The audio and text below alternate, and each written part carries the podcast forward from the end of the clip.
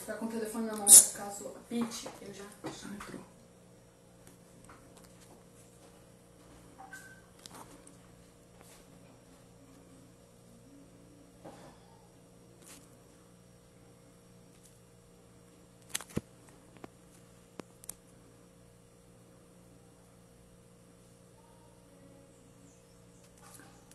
E aí, gente, vocês já estão aí? Eu tô aqui tentando. Eu esqueci que eu já estava aqui ao vivo, né, galera? Como é que vocês estão? Tudo bem? Correria aqui hoje, Joline tá aí. Eu tô tentando aqui chamar o Ítalo, mas não. Não tô conseguindo. Deixa eu. Vou tentar aqui mais uma vez, tá? Peraí. aí.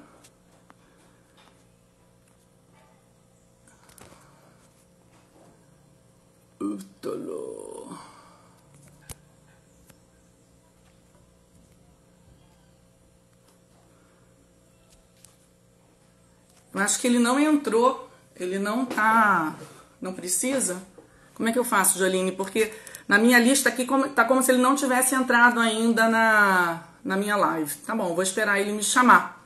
Tá bom? Joia.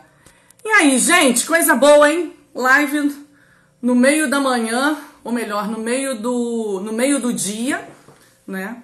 E, e essa loucura, o Ítalo dando entrevista na hora da live, mas tudo bem, por uma super boa, boa causa aí, né? E daqui a pouco ele vai falar de novo.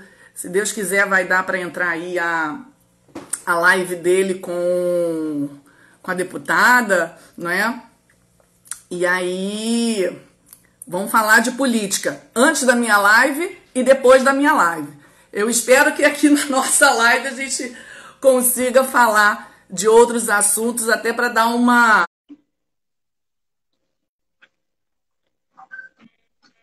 Ah, garoto! E aí, doutora Adriana? Beleza? E aí, cara? Como é que você tá? Deixa eu mudar de lado aqui. Tô Deu com a cara. Você beber uma água no banheiro? Estou com a cara. Não, não estou com a cara ensolarada. eu queria um café, mas não deu tempo de fazer. Depois eu tomo, depois eu tomo. Você sabe, Adriana, tá, eu tava. Hum. Pra quem não sabe, a Adriana é minha amiga há anos, diretora, diretora de colégio, pessoa das pessoas mais competentes no ramo educacional que eu conheço. Se vocês não a seguem, sigam. Mas, Adriana, eu estava é, com uma dor de cabeça esses dias. E aí eu falei assim: isso é corona, com certeza. Se negócio é corona, não tô querendo dar o braço a torcer, mas essa dor de cabeça, eu não tenho essa dor de cabeça assim, já tem anos. Por que, que eu, né, tô com essa dor de cabeça? Sabe que eu fui me dar conta, rapaz? Ah. Era abstinência de, de charuto. Eu tava sem fumar, tinha uns sete dias, eu esqueci, eu tava sem fumar porque eu esqueci de fumar. Aí eu fui ontem, e caralho, eu não fumo, tem sete dias. Eu tava fumando igual um gambá. Aí eu fiquei sem fumar uns sete dias, baita de uma de uma, de uma, de uma dor de cabeça. Fumei o charuto e melhorou a dor de cabeça. Coisa maravilhosa. Pois é. Já soube que você fumou. Já soube que você fumou ontem. Fumei. Fumei mesmo. Eu tava fumando numa live, inclusive, ontem. Não posso Já tô sabendo. O Instagram bloqueia. E aí, Adriana? De que, que a gente vai falar? E aí? Então, eu primeiro quero dizer que eu estou super familiarizada com você, né? Assisti sua, sua live hoje de manhã né? e vou... A minha de manhã ou agora? A sua de manhã, a sua de manhã, tá? Sobre economia familiar. E aí eu quero, quero orientar. Ficou bom, aquele, ficou bom aquele negócio, né? Ficou. Então, justamente, eu quero dizer para todo mundo que está aqui agora, dá uma, dá uma assistida nessa live, né? Eu, eu aproveitei essa live para fazer a minha, a minha meditação de hoje com ela, né? Ah repensar aqui o meu, o meu papel na, na família, né? Você, você trouxe isso muito bem com essa questão da gente cumprir com o nosso dever, né? Independente de qual seja o nosso papel na família, a gente tem que estar ali assumindo o nosso papel na família, mas sempre com essa, com essa norma muito clara que é a da alegria, né? Que é esse sorriso é esse sorriso no, no rosto. Né? E aí você teve uma hora que na live você começou, você começou num caminho e depois você deu uma mudada. E aí eu queria retomar isso. Obrigado. Porque eu acho que isso tem um. Obrigado. Tem, tem um pouco a ver com o que eu queria conversar com você, né? Eu tinha proposto para você esse tema sobre os afetos, né? Sobre educação da, da afetividade. E para quem não sabe, volta e meia eu tenho umas discussões assim com, com o doutor Ítalo, né? E na, no primeiro curso que ele deu aqui no, no Rio de Janeiro, né, desse curso presencial, eu estava lá e a gente meio que iniciou ali uma, uma discussão. Hoje eu estou com o Ítalo, sempre inicia discussão, não importa. Né? Daqui a então, pouco aqui na live vai ter discussão também. Daqui a pouco vai ter discussão também. Exatamente. E aí você chegou e falou, porque ninguém sabe como se trabalha a educação dos afetos. Ninguém sabe educar a afetividade. Né? E aí eu falei, eu sei. Aí você não sabe. Sua escola também não sabe trabalhar a educação dos afetos. E aí a gente ficou, eu estou há um ano tentando um tempo, né, para a gente tentar. Avisado pra caramba, né? Você me ensinar como é que educa os afetos, principalmente os afetos das crianças, né?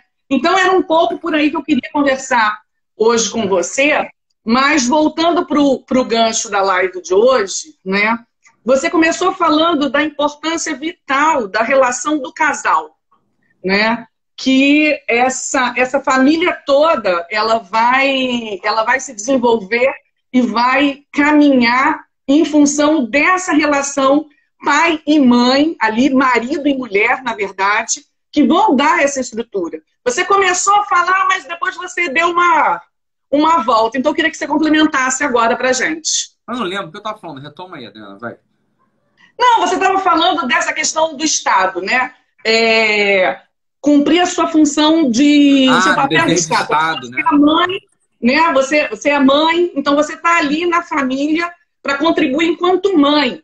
Tudo bem que você pode ter uma contribuição, é, uma contribuição financeira, né? Só para quem não assistiu por um acaso, né? Quando a gente começa a trazer muita contribuição financeira para casa, né? A gente acaba achando que isso já é o suficiente para nossa família. A gente deixa de cumprir o nosso papel como esposa e mãe. Eu já estou dando um grande aporte atendeu, financeiro. Tu atendeu gente assim no colégio, Adriana? Era, era um Com traço certeza. que você percebia? É, uma, é, um traço que eu percebia também no atendimento, né? Assim, parece que é, que é por aí que a coisa acontece, né? É uma confusão entre o, o tronco né, e os frutos que vêm naquele tronco. Né? Assim, qual que é o, qual que é o, o ramo que está dando fruto. Então a pessoa pega fruto de um tronco achando que está pegando de outro. É como se fossem as árvores da nossa vida estão emaranhadas, né? Como se é, já viu aquele bonsai que tinha todos aqueles galinhos retorcidos? Assim? Uhum. Nossa vida é assim, você tem vários troncos, vários galhos retorcidos de, de árvores diferentes, são as economias diferentes, né? Então, é, às vezes você está puxando um fruto ali que você está achando que veio de um galho e veio do outro. Você não tem uma, uma visão clara de qual que é o dever de Estado de cada, de cada Estado né, que você se Sim. encontra. Estado que você se encontra. Estado que você se encontra como, sei lá, contador na tua empresa. Né? O Estado que você se encontra como pai de família na tua família. O Estado que você se encontra como um fiel ou um diácono na tua, na tua religião. O Estado, esse é o Estado que a gente está falando. E o que a Adriana está tá trazendo aqui para a gente conversar hoje, né, junto, é o seguinte: olha, qual que é o dever de Estado da mãe e do pai. Né? Qual que é o dever de Estado da mãe e do pai na família? Sei lá. Qual que é, o que, que se espera de você enquanto mãe, enquanto pai? Quais são o, o que se espera de você enquanto pai e mãe no seio de uma família, né? Não no, no trabalho, no trabalho assim, teria que fazer uma live profissional. O que, que se espera de você, né? No, no, trabalho, né? Então assim, ó, eu acho, Adriana, assim, já já analisei esse, esse fenômeno por vários ângulos. Eu acho que para uma comunicação de uma, assim que tem muita gente ouvindo a gente, é, talvez a gente não consiga particularizar em detalhes, porque entraria na vida concreta de cada pessoa, assim, mas tem traços que eles são. Tem traços que eles sem, sem os quais não São se como... pode ser. É, tem tá. traços sine qua non, sem os quais não se pode. Hum. Sem os quais não se pode ser. Então, tem traços são fundamentais ali. Quando a gente estava falando isso de manhã, Adriana, assim, é um traço que parece periférico, e aqui acho que é a oportunidade de a gente expandir esse assunto, né? É, uhum. Quando eu falei, assim, é, do sorriso. Quando eu falei da alegria, né? Tem um, um sacerdote espanhol chamado São José Maria Escrivá, tá? Uhum. É, você conhece muito bem, mas talvez algumas pessoas da nossa audiência não estejam tão familiarizadas com ele. Ele, esse sacerdote espanhol, chamado São José Maria Escrivá, né? José Maria Escrivá, né? São José porque depois que ele virou santo, né? Então o nome dele não é São José Maria Escrivá, né?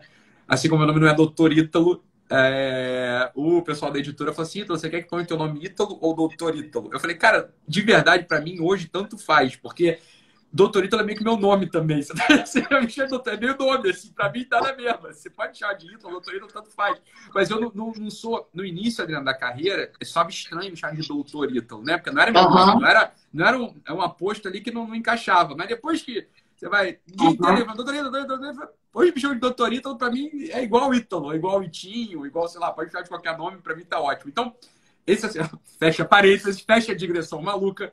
Esse sacerdote espanhol chamado São José Maria Escrivá, ele que o Papa João Paulo II, quando fez a, a cerimônia de canonização dele, muito bonito isso, né, Adriana? Assim, deu o título para ele de.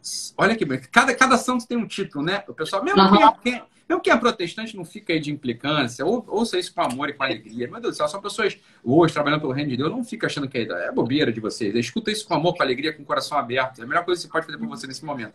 Então, cada santo tem um nome, né? Assim, é intercessor das causas impossíveis, né? São Judas Tadeu, por isso que acho que é padroeiro do Flamengo, né? Então, intercessor das causas impossíveis, Santo Expedito, das causas urgentes, né? Então, e cada um tem um título que tem a ver com a vida dele, né? Então, cada um tem título que tem a ver com a vida dele. O São José Maria Escrivá, o Papa João Paulo II, quando estava lá na, cerimônia de canonização, uhum. deu para ele um título que eu acho assim, um dos títulos mais bonitos, talvez, eu acho assim, porque é um título que serve para todo mundo. É, nem sempre a gente vai estar. Tá, serve para todo mundo todo dia. Nem sempre a gente vai estar tá numa causa impossível. Nem sempre a gente vai estar tá numa coisa urgente. Nem sempre a gente vai ter. Santo Antônio, Santo Antônio, Santo Antônio. Se eu não me achar um namorado. Casamenteiro. Eu vou estar o senhor de cabeça para baixo aqui, né? Pá, até o senhor arranjar alguém para mim, né? Tem, tem essas simpatias que faz com o pobre do Santo Antônio. Uhum. Coitado do Santo Antônio. Mas nem sempre ele está atrás de mulheres, sempre ele tá atrás. A gente já está casado há 20 anos, então você é coitado do Santo Antônio. Sei lá, até gosto dele, mas não Sim. Outro parênteses. Por que igreja bonita de Santo Antônio dos Congregados que eu visitei no Porto, Adriana? Linda, linda, linda. Você ia adorar. Igreja bonita, né? Todo de azulejo por fora, uma coisa maravilhosa. Mas o São José Maria Escrivá, hum. ele, foi, ele tomou o título, né? O Papa João Paulo II, para ele, deu um título que serve para todos os dias. Por quê? Pessoal, esse aqui é o santo do cotidiano. Do cotidiano. Santo do cotidiano. Ó, cotidiano é coisa que a gente tem todo dia, concorda? Todo, todo dia, dia. tem. Todo mundo, todo dia. Todo mundo, todo dia. Ele é um santo que podia ser um santo intercessor de todo mundo, todo dia, o tempo todo. Porque ele batia numa tecla que era o seguinte: olha, é... você quer. Ele, parece... ele foi o fundador, na verdade, da terapia de guerrilha, né? Então ele falou o seguinte: ó, se tu quer ser santo, está no que fazes e faz o que deves. Né? Tu vai fazer o que você deve estando no que você está fazendo. Assim, ó, é o que ele está falando aqui ao longo desse dia. Assim, ó, Ontem, o Caio Carneiro, Adriana, um, uma pessoa maravilhosa, hum. né? Autor de aquele livro Seja Foda, sabe? Que tem tudo que é livraria, capa branca, Seja Foda. Uhum. Ele é o autor daquele livro e, né, tem uma comunicação muito. muito...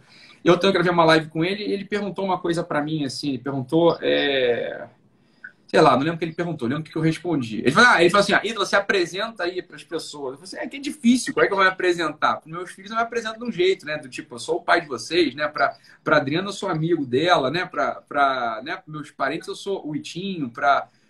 Só que tem uma coisa que, que eu gosto, assim, uma coisa que está na minha cabeça que eu tento todo dia, assim, é me apresentar de que modo? Assim, eu sou aquela pessoa que tenta fazer o melhor possível na circunstância concreta. Né? Assim, o melhor possível na circunstância concreta. Sempre dá? Não, às vezes não dá. Né? Mas o São José Maria ele fala isso, olha, tu quer, tu quer ser uma pessoa, de fato, que teve uma vida profunda, feliz, digna, íntima? Faz o melhor naquela circunstância, né? É o que faz o que te cabe. Então, por isso que ele é o santo do cotidiano, porque cotidianamente a gente precisa fazer o melhor daquilo que cabe a gente fazer naquele momento. Concorda ou não? Sim. fala pra gente aquilo que eu tava falando na live de hoje. Assim, olha, então veja, não é uma ideia minha só, da minha cabeça. Sim. O São José Maria Esquivar falou pra gente o seguinte: olha, os seus lares têm que ser lares luminosos e alegres. É dele essa ideia, não é minha.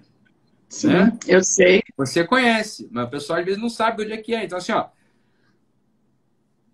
São da Maria Escrivá, ele é o santo que falou assim para ele, ele é o homem, né, que santo no sentido de que ele é um homem íntimo, assim, que tem uma vida profunda. Ele falou assim, olha, a tua família, ela vai ser uma boa família se ela for luminosa e alegre. E eu eu, eu dei uma expandida nesse conceito que às vezes não é muito bem. Ele não trabalhou muito esse conceito e os autores não trabalharam muito esse conceito na obra dele também.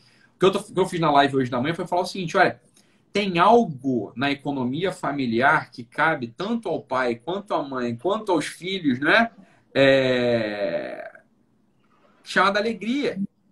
Alegria, alegria é um, é, um, assim, é, um, é um ramo fundamental da economia familiar. sem o qual a tua família não é bem família, cara. A tua família não é bem família se ela não é alegre.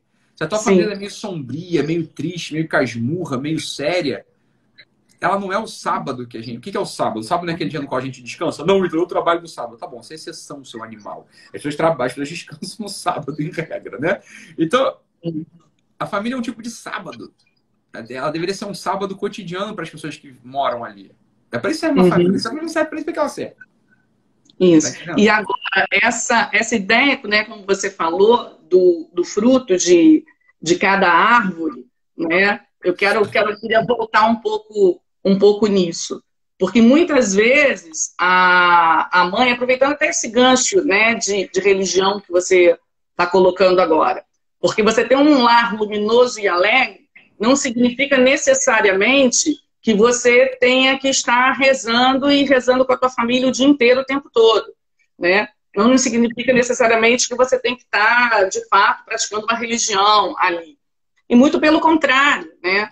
Você puxou um ponto de que muitas vezes a mãe ou o pai, pelo fato de terem uma prática religiosa, muitas vezes até intensa, eles já acham que aquilo ali já, já é o suficiente, não é? Assim já... como né? você tem uma parte que, ah, não, eu já trabalho, já coloco dinheiro suficiente em casa, né? Isso não só mãe, pai principalmente, né? Eu já sustento a minha função enquanto pai é sustentar essa família, é dar esse apoio para essa família financeira. Então, uma vez que eu já estou fazendo isso, e estou fazendo isso com sobra, eu não preciso fazer mais nada. Então, uma é. vez que eu já rezo, né, eu vou à missa, eu comungo, eu vou ao culto, e eu faço um monte de coisa, e pregação e o caramba quatro, então isso já é o suficiente para minha família. Mas não, né? Existe ainda um quê, como você falou, que é o do, um quê de dentro de casa. Como é que isso vai acontecer, de fato, nessa relação de sorriso né, dentro de casa?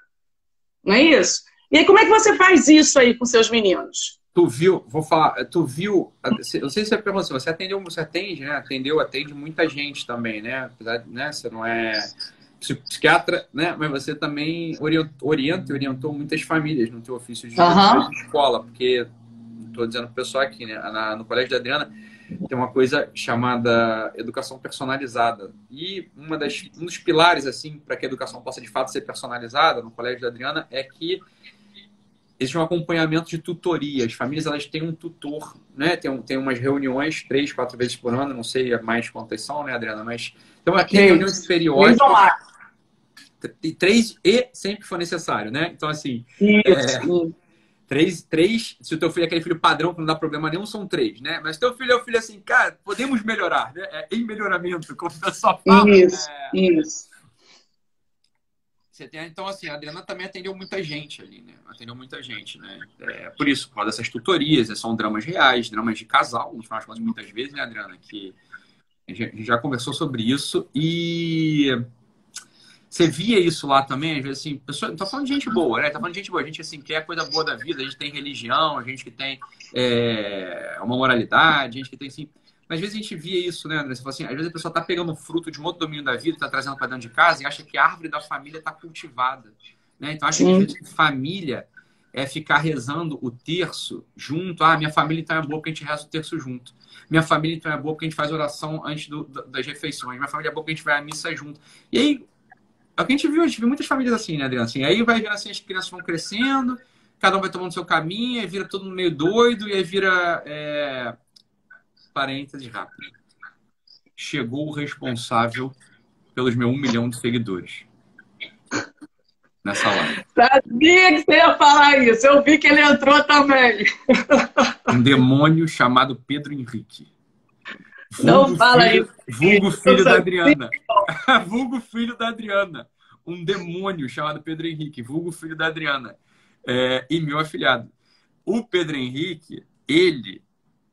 Lá no, ó, assim que abriu o, o, o, quadrinho de perguntas, no, a possibilidade de ter quadrinho de, é, de perguntas no, no, no Instagram, o Pedro me fez uma pergunta. É, ó o demônio aí, escrevendo hello. Fala, Pedro. O, ele abriu, ele, ele fez uma pergunta que era assim: é, fala para minha mãe que eu posso, fala para minha mãe que eu posso escutar rock enquanto estudo. Aí eu dei-lhe um esporro da resposta, né? Dei-lhe um esporro da resposta, porque obviamente era uma pergunta de um demônio. E aí o pessoal adorou o tom da, do esporro. Aí eu falei, ah, vou responder assim, brigando com todo mundo. E aí comecei a responder brigando com todo mundo. A culpa foi do Pedro Henrique. Aí o pessoal adorou Isso. o tom. Eu falei, cara, esse tom é divertido mesmo, é bom pra caramba, é um tom de amor. Imagina, eu amo o Pedro. Porra, é um tom de amor maravilhoso. Cadê o Pedro? Pedro, dá um oi aí pra, pra todo mundo saber quem é você. É, acho que é 4 Pedro Henrique o nome do o Instagram dele, sei lá. Mas é o filho da Adriana, tá aqui na, na, na, na live. Tá, então volta, Adriana. A gente viu. Volta, volta garoto. A gente viu Faz live com o Pedro. Vamos fazer a live com o Pedro. Boa, Dani. Vamos fazer a live com o Pedro. Boa, boa, boa, boa. É, o Pedro mudo e amarrado e eu falando. Boa, vai ser assim a live com o Pedro. assim a live com o Pedro. Aí, Pedro. Saudade de tu, cara. Então, beleza. Volta. A gente viu Volta. algumas famílias. A gente viu algumas famílias assim, né, Adriana? Que às vezes estavam colhendo os frutos e frutos assim, saborosos de outro lugar mesmo, né? é, frutos saborosos de outro lugar mesmo, frutos saborosos da, da, vida, da vida financeira, econômica, profissional, é, frutos saborosos da, da vida espiritual, inclusive.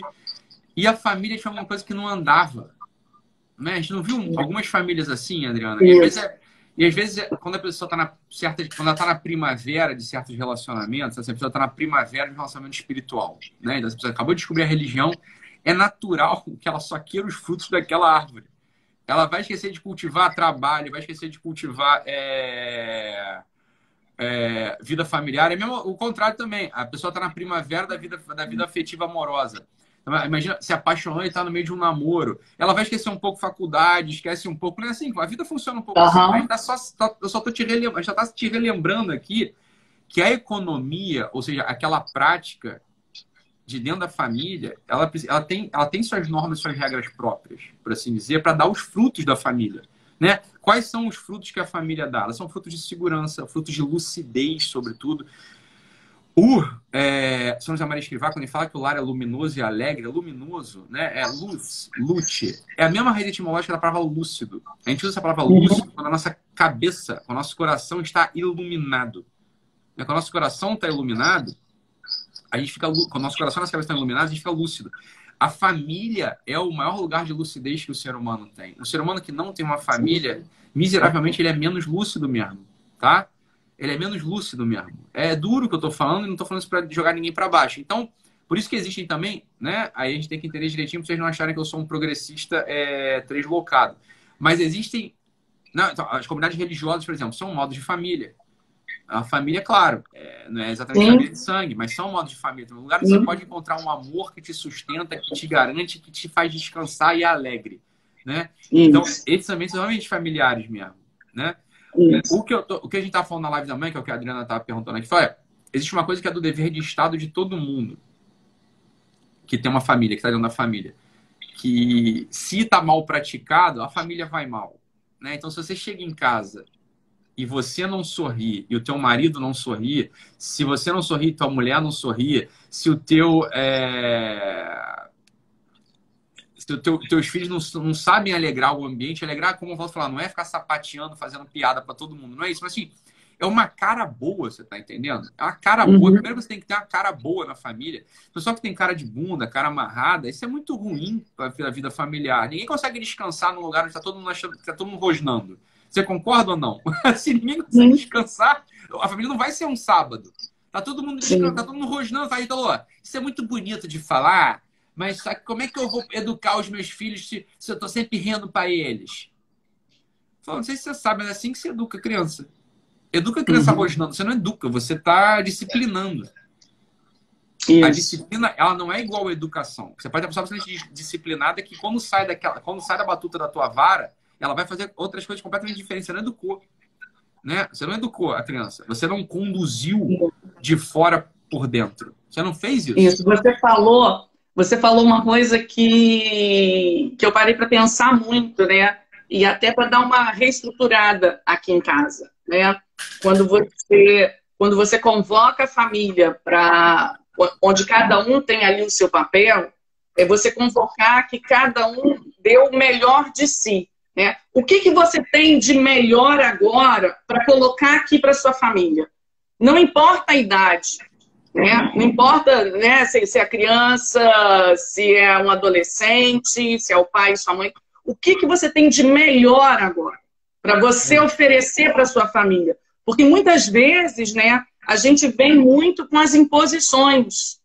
Né? A gente vem com as coisas bem, já bem definidas, nós, enquanto pai e mãe, que já sabemos, né? já temos ali os nossos planos, tudo muito bem organizado. Eu, enquanto uma mãe que pseudo entende de, de educação, né? eu já vou tentando colocar. Lá no colégio mesmo, a gente conversa muito com os pais e orientamos agora para esse período da quarentena, né? Manter uma rotina, envolver as crianças nesse trabalho e principalmente definir encargos, né? Para que as crianças se sintam ali contribuindo para a família. Mas entendendo isso, que essa questão do, do encargo e da contribuição não é pura e simples obrigação, não é algo mandatório, é algo que você tem que convocar a criança e falar: olha, existe algo muito bom em você, existe uma participação que só cabe a você de excelência e que você pode dar para sua família. Será que você consegue enxergar isso, meu filho? Né? Será que você consegue perceber isso e trazer isso, essa contribuição para sua para sua família, né? Porque eu aqui esses dias vou, confesso aqui publicamente, 1.800 pessoas, né? Eu tô numa numa pia tremenda, né? Trancada dentro de casa, tendo que fazer o atendimento de um atendimento presencial de 250 crianças se transformar num atendimento online. Isso claro. de uma hora para outra, né? Gerenciando 70 professores, cada um na sua casa. Então, isso é uma coisa de, de louco. E aí, eu aqui com uma colérica, né? Organizada, definido já as rotinas, as regras todas. Mas, assim, chegava um perto, eu já, pá, longe, sai daqui. Cara fechada, né? E enfurnada nesse, nesse meu mundo de necessidade de agora. E aí hoje de manhã eu parei e pensei, cara, né? Como eu preciso de fato fazer essa convocação, convocar cada um a se olhar, a se conhecer, a se perceber ali e falar, olha, você tem algo de muito bom. O que, que você vai trazer agora de muito bom para todo é mundo? É isso aí. Não é? É isso aí. O que que entra na o que que você aporta de recurso para a economia familiar? Essa que é a... Claro, a gente não pergunta exatamente assim, mas a gente vai é isso que tem que ser colocado na educação doméstica. E Adriana, você trouxe um ponto aqui. Podemos falar desse ponto rapidamente, Adriana? Não sei se, se pode, é pode. Da... E depois a gente vai fazer educação dos afetos depois. Vai, vai fazer uma outra live. Exato. Então, Isso. Porque hoje a gente só está batendo papo. Você tá, já senti que você está um pouco tenso aí com essa coisa toda que está rolando. Eu fico tenso com isso, Adriana. Vamos isso o, Arno, o Arno matou a pau. Fico tenso. O Arno falou assim, caralho, tu funciona bem mesmo em crise, né? Em, em, em crise, em bagulho. Aí tu funciona bem. Uhum. aí que eu, aí que eu, é, é, o meu, meu, qual que é a minha posição no jogo? A posição no jogo é, é gerenciar a crise, é loucura, é desespero. É o que eu fiz na vida o tempo todo, né? O que, que eu fazia na vida? O pessoal chegava chorando, querendo se matar no meu consultório, tinha que sair dali bem, assim. Então é, o, é a linguagem que mais me, me deixa à vontade, essa linguagem de causa, ninguém tá entendendo o que tá acontecendo. É a linguagem assim, cara, esse é o lugar onde esse, eu nasci pra isso, né? Porque assim, eu nasci pra esse negócio aqui. É, assim, tranquilo, falando as coisas, enfim. Mas você, você trouxe um ponto, Adriana, que ah. é um ponto. Ah, não, achei que fosse a Paula Serra, mas tô com o celular dela também. Queria gravar uma live com a Paula, né? A Paula não quer mais saber de mim. O. É, aí, Paulo. Quarta, quarta camada. Onde é essa, Paulo? Onde é Convocada, convocada aqui. O. o Adriano, ah, que é o assunto home office. Que é um desafio, que a gente não falou disso até agora, né? A gente não uhum. falou disso até agora. Eu não falei disso até agora, a gente falou disso até agora. Mas você tá, tá botando um ponto que é central. Olha, algumas pessoas estão indo para casa não, eu não gosto do circo pegar fogo, não, professor. Eu gosto de apagar o fogo do circo que está pegando, entendeu? É o que eu gosto de fazer é apagar o fogo do circo. Eu, de... eu procuro os circos pegando fogo para apagar o fogo do circo. É isso que eu, que eu, eu sou um firefighter, né? Eu sou um bombeiro, é o que eu sou. Né? Mas, o... Mas não boto fogo para apagar. Isso aí não. Eu... Ah, Paula aí! Olha entrou. Paula aí. Ela entrou. Ah, bom. Ah, bom. Isso aí, Paula, no meu coração. É... Ela não quer mais saber de mim, ela não quer live comigo, não. Bora! Que é a coisa do home Fala, office. Vamos, o que, vamos, é o home office? Olha ela aí, olha ela aí. Olha aí.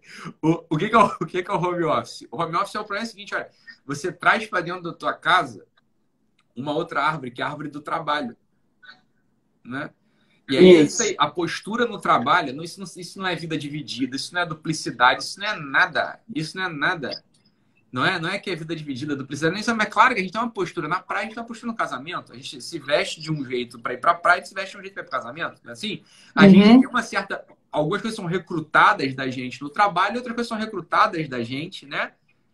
No, na, na casa. É assim? Quando você traz o trabalho para dentro de casa, vai ter uma primeira, uma primeira confusão que vai aparecer ali, que é como me comportar. Porque você falou, né, Adriano? Mas só, você tem que gerenciar 70 professores, 250 famílias, sei lá. É... E ainda, isso dentro de casa com as crianças ali, né? Com os seus filhos. É. Felipe, seus filhos. Como é que você faz esse negócio? Né? Como é que você faz um negócio desse? Porque assim, algo de algo da, da, questão imperativa da, de, da diretora tem que aparecer, porque você, no final de contas, você continua sendo diretora do colégio. Só que você está dentro de casa. Isso. E você não é diretora da casa, você é mãe da casa, né? É, como organizar essas duas coisas? É, é, esse é o desafio do home office ou da mulher office, né? Depende, porque home office é um preconceito linguístico. Então, esse é o desafio da mulher office. É, eu não sei se é verdade, acho que é zoeira, né? Mas, pessoal, tu viu esse meme da Dilma que nego mandou? Cara, é muito engraçado. A Dilma, eu tenho saudade dela. O... Cara, aquilo era muito bom, fala a verdade. A Dilma, porra, ela alegrava a gente também, vai. O que acontece? A mulher ah. no home office, ele traz esse desafio pra gente, assim, é... como é que você se comporta? E aí, Adriana, é, é difícil porque você precisa botar um escritório dentro da tua casa. Sim. Você perguntou a história dentro da tua casa. Não sei se você sabe, mas a taxa de divórcio nas cidades da China que ficaram, que fizeram, precisaram fazer quarentena aumentou exponencialmente. Saindo da quarentena, a pessoa foi para o cartório pedir divórcio. Por vários motivos. Não é só o motivo de, ah, o convívio exasperou as coisas, não. É uma coisa assim, olha, algumas pessoas precisaram continuar trabalhando dentro de casa. Precisaram trabalhar, continuar trabalhando dentro de casa. Né? Só que aí é o seguinte, uhum. você trabalhar dentro de casa, você precisa se comportar como na como na, na empresa. Quando você se comporta uhum. na empresa como você se comporta em casa, você vai ter lesões ali óbvias da, da, da tua naturalidade. Lesões óbvias da tua, da tua naturalidade de ser, de ser mãe, de ser pai, etc, etc. Então, a gente precisa, a gente precisa eu acho, né, nas próximas comunicações que a gente é, vai, vai desenvolver, a gente precisa realmente falar um pouco mais assim, de como fazer o home office sem ferrar a família. Como fazer o home Isso. office sem ferrar a família. Né? Como assim Isso. eu posso estar bem instalado dentro do home office sem virar o diretor, virar o general, virar, sei lá, o funcionário dentro da minha casa? Como é que eu trago para dentro de casa o escritório e não contamino a família com todo o ambiente da empresa? Isso é uma pergunta mesmo que a gente precisa fazer. A gente precisa fazer precisa responder. Então, é isso, ó, sei lá, é que a minha casa ela é grande, eu consigo mas é meio impróprio, porque é, é, eu já pensei isso mil vezes também. Assim, eu não gostaria de trabalhar em casa. Eu poderia trabalhar em casa, né? Quer dizer, eu preciso de um 3G, um computador e um lugar para sentar para ler. É o que eu preciso fazer, concorda? Só que uhum. eu olha só, vamos lá, vamos analisar aqui a psicologia da coisa. Meu caso, que eu estou na frente de vocês, mas pode ser o caso dos senhores também. Olha só, eu estou em casa. Meus filhos, então, sabem que o papai está em casa. Né? Isso. Só que eles têm 10 anos, 8 anos, 6 anos, 4 anos, 2 anos, 1 ano, assim, os moleques são pequenininhos. É esquisito eles saberem que o pai está em casa, mas não podem vir tocar no pai, não podem vir abraçar o pai, não podem isso. vir oferecer as coisas para o pai. Porra, é horroroso isso. Não podem isso. entrar num cômodo da casa. Você está entendendo? Assim, um cômodo que é um cômodo de, de, de, convivência deles, não é? É que aqui onde eu estou, aqui é o escritório que fica anexo ao quarto. Né? Então tem um quarto e aqui é o escritório. É uma varanda que foi transformada em escritório. Né? Então, né? Aqui é o quarto, né? Então a uhum. varanda do escritório é grande, ampla, espaçosa, né? Tem a mesinha aqui que eu fico, né? É, é assim, então assim, aqui na minha casa ainda tem uma certa estrutura. Agora, imagina uma casa, um apartamento normal pequeno. Esse apartamento é muito grande, mas um apartamento normal pequeno é, contamina mesmo o ambiente. A psicologia das crianças, a própria psicologia fica esquisita. Porque assim, ó, eu tô em casa, mas meu filho não pode vir me abraçar, não pode vir me dar um beijo. Isso não é o normal. O normal é assim, você tá em casa, teus filhos fazem isso, concorda ou não? Aí você vai criar barreiras, você vai criar barreiras estanques no teu ambiente familiar que torna a coisa toda meio terrível mesmo. Assim, a casa vira uma empresa para eles. Não é? Isso, isso. E o pior de tudo, Ítalo, não, não é só porque eles são pequenos, né? Eu tenho, eu tenho os grandes aqui em casa, né? Tem adolescente, e, e acaba que eles têm essa mesma, essa mesma necessidade. E aqui no meu caso, né, eu acho que o pior de tudo é, porque é uma situação de, de home office que não é por uma livre escolha nossa. Né? É uma situação de home office por imposição. E é uma situação de home office em limite. Né? No meu caso, uma situação de home office em limite. A gente tem que atuar imediatamente, a gente tem que agir imediatamente por uma questão de sobrevivência. Óbvio, claro. E o pior é que eles captam isso tudo. Eu não tenho, por mais que eles sejam grandes, eles estão ouvindo aqui determinadas conversas, determinadas é, situações. Isso começa também a, a influenciar o humor deles, a percepção deles, né? E aí, sessão terapia, o que, que eu faço, doutor? Como é que eu me controlo nessa? Como é que eu dou conta disso? Porque eu não é. consigo dar conta. É o que o pessoal está falando, Adriana, aqui, começa ah, não, mas eu, eu, trabalho na multinacional anos, faço home office anos. É, tá certo, você faz há anos home office. Você fala assim, não é uma questão de contingência como é agora para todas as famílias do Brasil.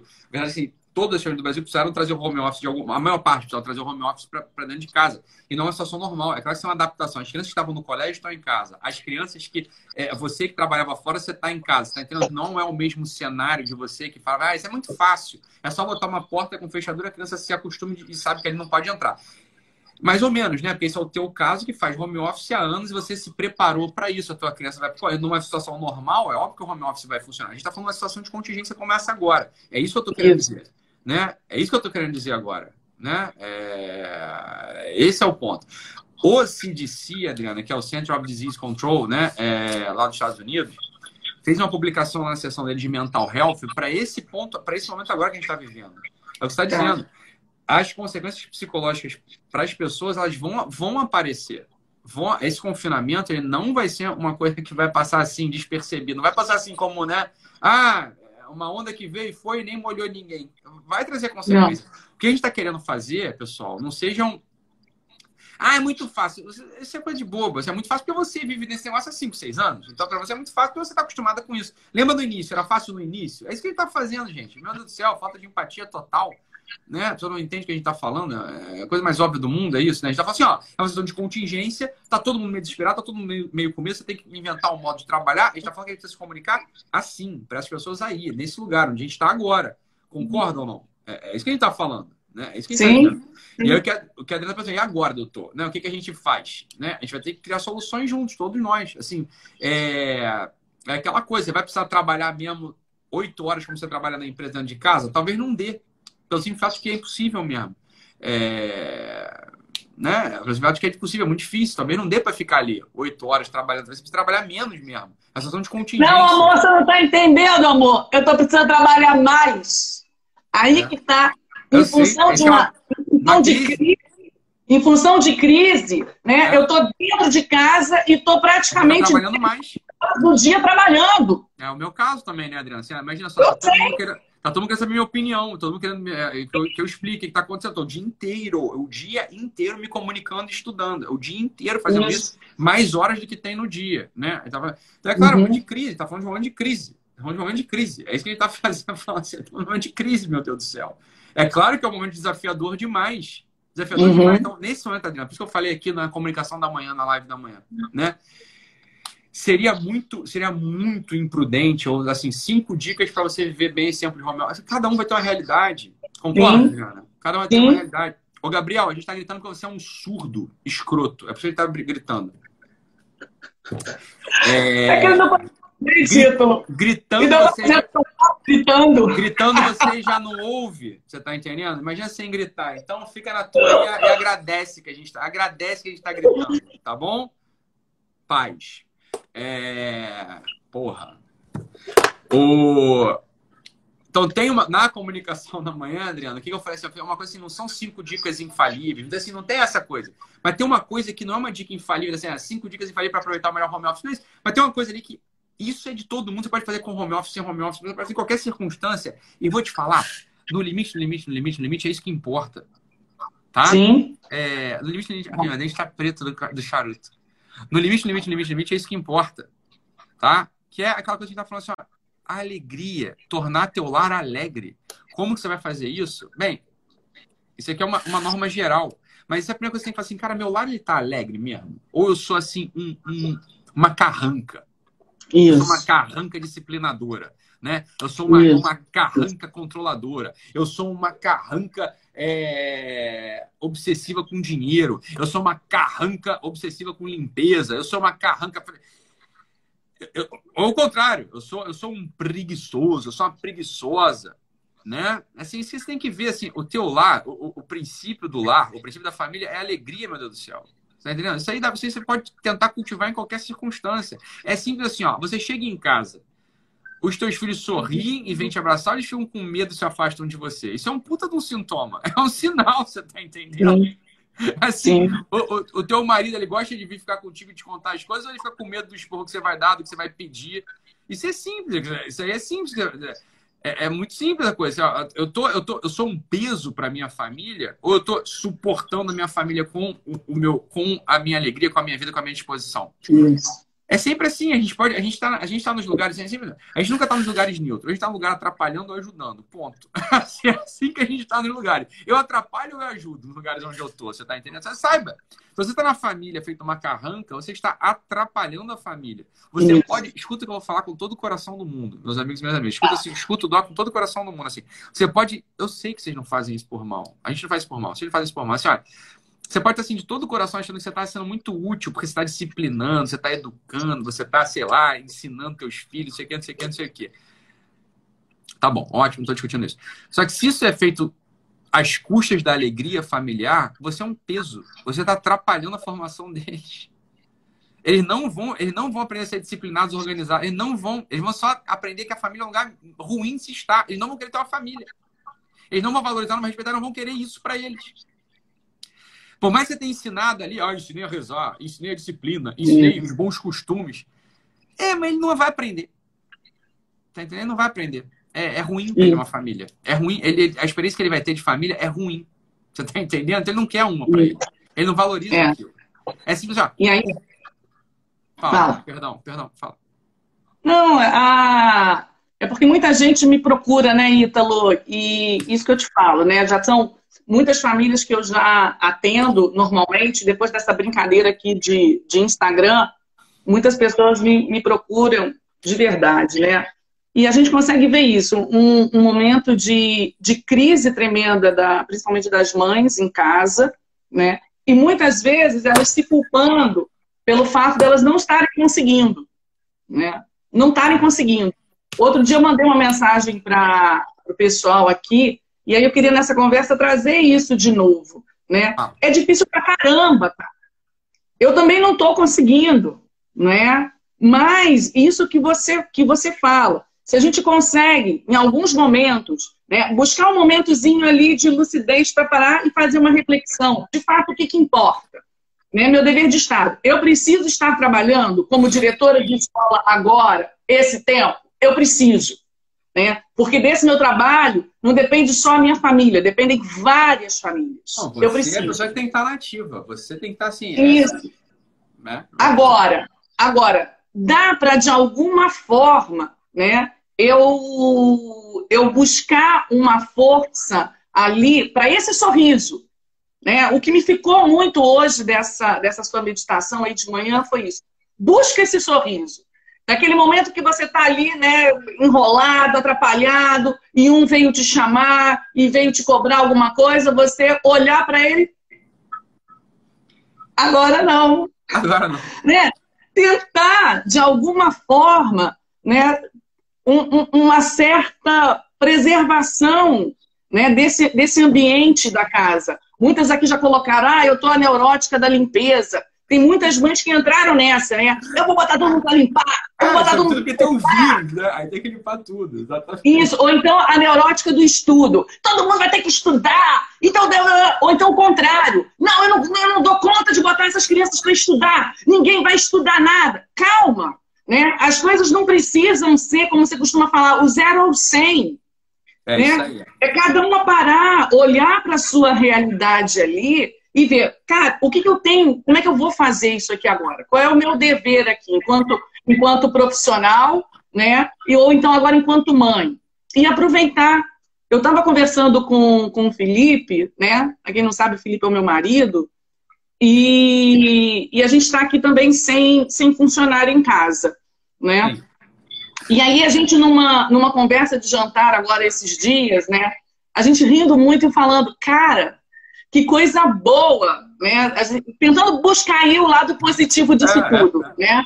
Então, cara, que coisa boa que a gente está conseguindo aqui ver uma outra dinâmica dentro de casa. O fato realmente de eu estar em casa, né, apesar de estar 19 horas trabalhando em função da, da escola, né, com, com pequenas pausas aí para o meu refrigério é, mental e espiritual, mas Sim. só o fato da minha presença aqui dentro de casa, como melhorou o ambiente, como as coisas, como começaram a aparecer coisas e coisas começaram a ser ajustadas no, nos comportamentos, né? Ah. Mas mas estava me faltando esse detalhe aí do sorriso, né? Essa a, você me é. conhece, é. Lérica aqui, quando começa e toma rédea e já quer botar tudo para resolver, ela esquece de sorrir, né? Então, eu tava no, quando eu estava no exército, tem uma coisa lá no exército que é, é período assim terrível, é, é, o campo, né? Quando você está lá na formação inicial, os 40, 50 dias lá de início, você vai depois para o acampamento e lá, né? Você fica quatro dias sem dormir, sem tomar banho, é para simular coisinhas de guerra lá. Mas é tudo uma piada, porque não vai acontecer nada, né? Assim, mas as pessoas ficam muito nervosas naquele lugar. E tem uma hora assim, corre para cá, corre para lá, já dois, três dias sem dormir, sei lá, todo sujo, sem tomar banho, dormindo em barraca, não sei o quê. Tinha uma coisa que era assim, era o tal do. Eles chamavam de banho a comando. O que, era o banho a comando? Você todo sujo de lama, dois dias sujo de lama, sem trocar de roupa, com coturno. É. E aí o banho a comando é assim: fica todo mundo numa fila, aí vem com uma, uma mangueira. E aí você tem que virar pro outro lado e pronto, é o banho. É o banho que você vai tomar. É o banho. E aí você tem que voltar correndo para outro lugar. Aí eu fui voltar correndo para outro lugar e tava rindo. E aí o major querendo, tinha um major lá que era o, o comandante da operação né, querendo botar terror em todo mundo e uma coisa terrível, tipo guerra. E ele pegou e olhou para assim: Ô, oh, espera, tá rindo de quê? Né? Aí eu olhei pra cara dele e falei assim: Ô, Bajó, desculpa, eu tô rindo porque isso aqui é muito engraçado. Aí continuei assim, assim. É óbvio que ele é engraçado, você tá entendendo? Ela não tem a guerra. Não é porra nenhuma que tá acontecendo. Assim, não vai, não vai acontecer nada. Se alguém cair duro ali, para tudo, chama o médico. Aquilo não é guerra, porra. Aquilo é uma brincadeira, óbvio, meu Deus do céu. Assim, eu tava rindo, mas tá achando engraçado. Eu, cara, isso aqui é muito engraçado. Eles pessoas não entendem, assim, tem uma comicidade a vida. A vida tem uma comicidade mesmo, você tá entendendo? Assim, só que eu, eu olhava meus amigos, pessoal aterrorizado com aquela coisa, assim, em pânico, aterrorizado, o pessoal lá servindo assim, oh, meu Deus, que é terrível, eu vou morrer aqui. Teve gente achando que ia morrer mesmo. Falei, meu Deus do céu, isso aqui não é nada, é só um acampamento, aqui é, é férias remuneradas, é, é, é colégio de férias remuneradas, tá entendendo? Tá ganhando dinheiro do Estado como militar para ficar brincando de atirar, pular corda, fazer barra, acampar. Assim, é, eu não entendia porque o pessoal tava tão nervoso. Tá rindo. Ô, oh, Aspira, tá rindo de quê? Ah, mas, ó, desculpa, eu tô rindo porque é engraçado. E continuei correndo, assim, rindo. É, não é isso, assim. Sim. A vida é um pouco esse, essa coluna de férias que você está achando que é uma guerra, você está entendendo? Assim, tem um elemento de comicidade na vida que eu que não sei, que assim, que o cansaço, que é, uma seriedade que as pessoas dão para si mesmo, acaba tirando essa capacidade de você sorrir, mas assim, é engraçado. É que você fala assim, é, aprender, existe uma, uma tem, tem, uma, tem uma coisa da ópera bufa que é o traje cômico, né? Assim, as, as coisas tragicômicas são muito engraçadas mesmo. Assim, tem uma tragédia Sim. engraçada é, é, o famoso alegremente triste da Santa Teresinha. Assim, é, tem coisas que são alegres demais, entendeu? A gente não tem nenhuma situação de tristeza. É uma situação que, assim, está dentro de casa. Isso é uma ópera bufa. Essa é uma ópera, é uma ópera cômica. Está todo mundo em casa. Dá para fazer várias óperas dessas famílias, das famílias todas que a gente está vendo. Várias óperas. É muito engraçado isso. Aprender a rir desse negócio. Aprender assim, a, dar um esporro sorrindo por dentro, assim, dando uma risada, né? É, uhum. Eu só consigo brigar com o José, meu filho de dois, três anos, rindo pra cacete. É muito engra... Ele é muito engraçado. As merdas que ele faz são muito engraçadas, entendeu? Assim, é, é claro, mas é o olho que você tá olhando a coisa. É o olho que você tá olhando a coisa, concorda ou não? Você pode olhar assim, nervosíssimo. O olho que eu olhava meu primeiro filho, o Ida, meu primeiro filho, né? Assim, era um olho assim de nervoso mesmo, de, de ansiedade, nervoso. Eu não conseguia achar graça daquilo. Só que lá, são seis filhos, assim, você começa a entender que criança é tudo igual, que é engraçado, que cresce, que melhora, que você não se importa mais. A coisa vai ficando engraçada, vai ficando divertida mesmo. Né? O José é um moleque engraçado. Se ele fosse o primeiro filho, ele ia ser um demônio, você tá entendendo? Ele ia ser um demônio. Mas ele é o quinto. O quinto é engraçado. Vocês acham graça daquilo. Ora, a graça sempre teve lá. Você que não tinha um olho para ver. Eu que não tinha um olho para ver a graça no Ítalo, coitadinho. Né? Hoje eu acho engraçadíssimo as, as piadas. O Ítalo está na fase de fazer piada, Adriana. Então, assim, ele é um sujeito meio analítico, inteligente, ele pegou assim, como é que faz piada. E ele tá, fica compondo piada e fazendo piada, né? É, é engraçado, porque é muito ruim. Eu consigo achar graça. É, é muito ruim. Isso é terrível. Essa piada, absolutamente ela não foi bem encenada, ela não foi bem escrita, ela é uma tragédia, essa sua piada. Aí ele fica, às vezes fica puto, às vezes não fica puto, mas assim. Toda circunstância vital, ela tem um lado da, da comicidade, né? É, uhum. é, tem um lado, tem um lado de comicidade que a gente precisa encontrar. É uma da uhum. alegria uhum. mesmo, uma alegria gostosa. Assim, é bom estar aqui. Vamos fazer três tendas, vamos ficar por aqui, você tá entendendo? Vamos sorrir. Não é ruim. Agora, é, é a disposição que você, que você quis assumir na vida. Né? Você vai assumir na vida essa disposição de olhar as coisas e começar a dar um esporro, botar as pessoas em ordem. Se você é uma pessoa assim, neuro... a neurótica da limpeza, né? Vamos aprender a limpar isso aqui achando graça da história. Assim, cara, eu sou muito maluca. E aprender a rir disso. Nós não levar porque, porque acaba que muita gente nessa hora, né? Primeiro, levada por um pouco desse clima de, de pânico, né? Então, eleva tudo à, à, máxima, à máxima potência, à máxima seriedade, né? Então, traz essa coisa do, do carrancudo. Deixa eu só falar né? com o Juliano aqui, Adriana. O Juliano, Juliano, Juliano Vigoni falou assim, você deveria ser denunciado ao CRM. Ô, Juliano, meu nome é Ítalo Marcili, CRM 5289-669-1. De, de denuncia você lá, cara. Você é um cidadão, você pode me denunciar. Vai lá. Faz uma denúncia bem gostosinha, tá bom? Juliano você deve ser denunciado ao CRM. Então vai lá, cara. Fica lá, fica lá na praia de Botafogo, inclusive, o CRM. O endereço é ali, do lado da Argentina, tem um Lamole ali do lado. Então você denuncia, você come lá um medalhão gostoso com a Rosa Piamontese. Depois da denúncia, celebrando a denúncia gloriosa do doutor Ítalo. Ítalo Marcílio. Essa atenção. 5289-669-1. Vai lá, cara. Vamos rir disso, garoto. garoto. Tô rindo, Vamos rir disso. Porque de aquele Lamole, a primeira vez que eu vi um bispo na minha vida foi na frente daquele Lamole. Achei uma graça da coisa. Assim. Eu falei, cara, isso aqui é muito legal estar tá aqui. Vamos fazer três tendas, é bom estar tá aqui. Né? Então, assim, fala, Juliana, vai ser gostosinho para você. É... Fala aqui, Adriana. Fala aí, Adriana. Volta, garoto. Deixa esses caras aí, porra. Olha só. Tô ajudando ele que quer tá. ser denunciado. Denuncia ele, ué. Porra. Esse é, esse é, o famoso, esse é o famoso mimimi. Ele, ele, ele acha que todo mundo deve tudo a ele. Eu odeio o Ítalo. Alguém denuncia ele pra mim, por favor. É, eu odeio o Ítalo. Alguém pode denunciar ele pra mim, por favor? Fala você, ô, porra. Tu não tem mão e perna, tá aleijado? Tem mão e perna? Tu é alfabetizado? Denuncia, porra. Ué, quer porrada, quer isso pros outros, cara? Ô, denuncia você lá. A gente vai se encontrar lá no, no tribunal. Vai ser muito legal. Isso eu vi um comentário aqui. Eu vi um comentário aqui muito bom, né, ah. da Outlander Family, né, da gente procurar tirar um, um tempinho aí também, principalmente essa coisa do, do casal, né? Nessa hora, a gente está tão ali focado nessa luta diária do, do trabalho em casa, do trabalho com as crianças, né? E o marido, se está em casa, é a maior loucura ainda, porque dois fazendo home office, ou se você não tem, né? Se você não trabalha, se não tem um, um trabalho profissional, mas está com seu marido em casa fazendo home office, né? Que você nunca teve, está acostumado a ver o marido só chegar e sair. De repente o cara está em casa e está trancado, também inacessível, super tenso com tudo, né? A gente acaba se deixando contaminar um pouco também a nossa, a nossa relação de, de casal, né? Então, eu acho que no, no momento como esse, é, é, interessante também a gente procurar manter um, esse cuidado dos sorrisos de um para o outro, né? Esse vinhozinho à noite aí que ela sugeriu, por mais tenso que esteja o dia, né? Abre um, um, uma, uma garrafa, toma uma tacinha de vinho, ou senta para comer alguma coisa ali, um olhando para o outro, não é? Para dar, a gente precisa de, de, um, de um momento aí desse, desse olho no olho do casal, né? Porque eu acho um pouco isso que você estava começando a falar de manhã e não falou, né?